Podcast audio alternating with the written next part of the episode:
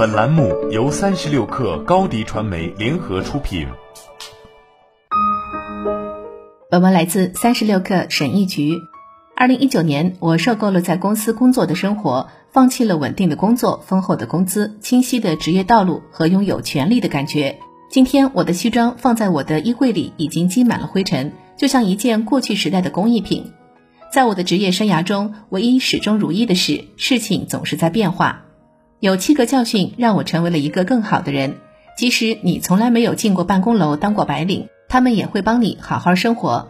一，一份稳定的工作意味着什么？佛罗里达有八十二家大型赌场。几年前，我们当地的赌场每天能赚一百万美元，扣除成本后，每年的利润为五千万美元。但是经理还是被解雇了。为什么？因为你的表现有多好并不重要，唯一重要的是期望。那个赌场经理有更高的利润目标，但他没能实现。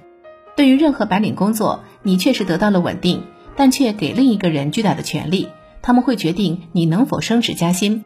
你要确保你清楚的知道上级想从你这里得到什么，然后你要兑现承诺，比领导的预期再多做一点点，因为这是成功的关键。二，小心自食其果。有一天，我在面试一个待遇不错的好职位。那天我和第三个面试官杰夫在一起，他靠在椅子上，没有问我很多关于简历的问题，这很好。很多面试都是这样的。我来到了面试现场，然后面试官开始向你倾诉。然而我对他谈论别人的方式感到困扰。采访的一半时间，他都在跟我说，公司里这些人都是累赘，要赶紧清理出去。如果公司是我的，我今天就会炒掉他们中的一半人。我没有得到工作 offer，可能还有更好的机会在等着我。接下来就是事情变得有趣的地方。我找了份新工作，一切进展顺利。一年过去了，我收到一条通知。我打开个人资料，看到一个熟悉的名字，是杰夫发来的。你能猜出他说了什么吗？他问我有没有什么好的机会。他的公司把他清理出去了。事实证明，他正是他想要炒掉的那部分人之一。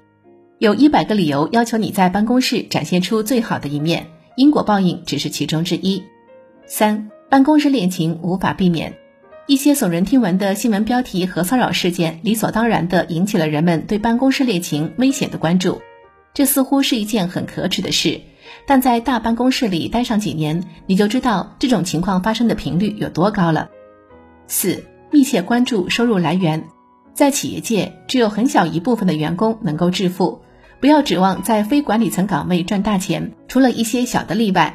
你通常需要通过雇佣、解雇和管理下属来获得你的薪水。记住，时刻关注自己的收入。